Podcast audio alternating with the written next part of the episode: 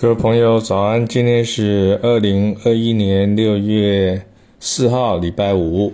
我们要谈的是第三本书《墨痕》，五十九页，有一篇散文呢，题目叫做《白昼的夜》。白昼就是白天，大白天的意思。那白天的夜啊，就是在七八年前呢的某一天早上，一起床啊，看到整个是。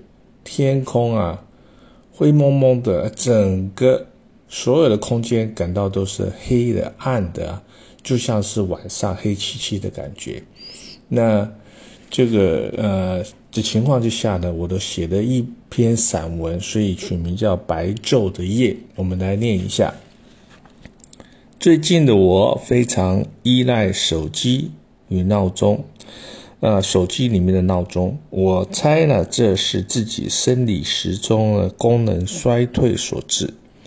清晨的台北呢，看似晚上，而好雨不停的下，直叫人猜想，是不是连太阳也想罢工啊？那雨呢，总选择在没有阳光的时刻上场，仿佛它与阳光有仇。啊，深黑色的白天呢，搭配着雨的张狂啊，那街上的路人来去匆匆，车子也依旧呼啸而过，整个街景的忙碌如常。夜啊，不是应该只在晚上才上场吗？怎么一个大白天也有下班时间的慌乱？和那孤夜的凄凉呢？那曾经阳光灿烂的生活圈，怎可能突然变成是黑暗中的午夜场？我明明是早上六点半起床，却感受到自己一个人进入了一座黑漆漆的电影院。那白昼的漆黑是可怕的无常啊！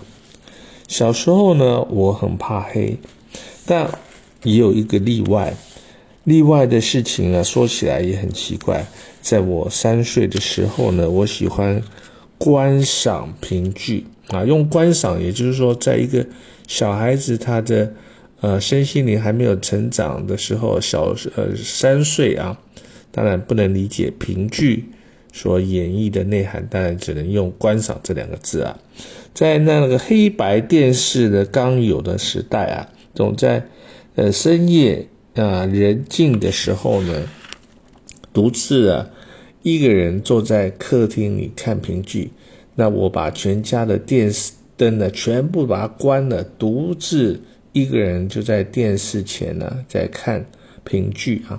其实那个时候呢，不懂剧情内容为何，可能只是对那些生旦净末丑的动作呢和唱腔感到兴趣。那么，在黑暗的客厅当中呢，依稀记得有飞行中的蟑螂啊，在荧幕前跃动，好像是刻意陪我一起欣赏电视节目。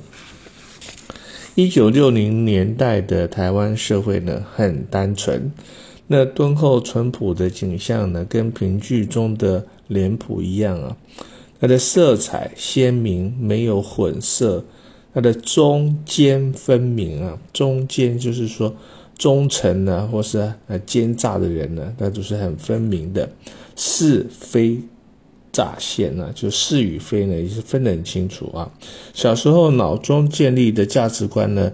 但我长大之后看见的一些的什么呢？修正啊，就是长大之后的看到的跟小时候看到是不一样的，因为那色彩已经有了混色，面具呢有了真假，恶呢 善中带恶，恶中带善啊，男女的性别也有了倒置啊，reverse 啊，那这些多元色彩的涌现呢，让我看到评剧中许多传统价值。已经视为暗淡了。想到小时候怕黑，那是一种许多人都曾经有过的通病。许多小朋友都一样怕黑，但长大之后呢，已经可以克服这种心理的障碍。许多小时候怕黑的人，说不定现在已经是成人了，他反而在社会当中呢，在在黑暗面呢扮演的这种鬼来吓人呢。啊，啊社会的混浊与狡诈呢，岂不是又是另外一种黑呢？好，对于白昼的夜，就是白天看到的夜晚，那种感觉呢，我倒是还有一种感触，那是一种很特别的经历。有人相信分隔两地的情侣呢，要约啊，彼此相约到北极呢，一同去观赏绿色的极光。那一同的去赞叹呢，那种造物主的伟大，那你与你心爱的人一起见证的美丽的奇光幻影啊，在那幸福的时空啊，那种夜跟光跟白昼白天呢交融的景象，是一种难得的人生体验。那我曾经怕黑。现在已经长大成人了，对白昼的黑、白天的黑呢，想到的是那匆匆而逝的夜，夜的来临呢，特别是在早晨忙碌的开始啊，特别有一种愁上心头的滋味。好，那我们就把这篇散文给念完了。小时候怕黑呢，那长大时候怕的是另外一种社会的暗黑、混沌不明啊。也是另外一种恐惧。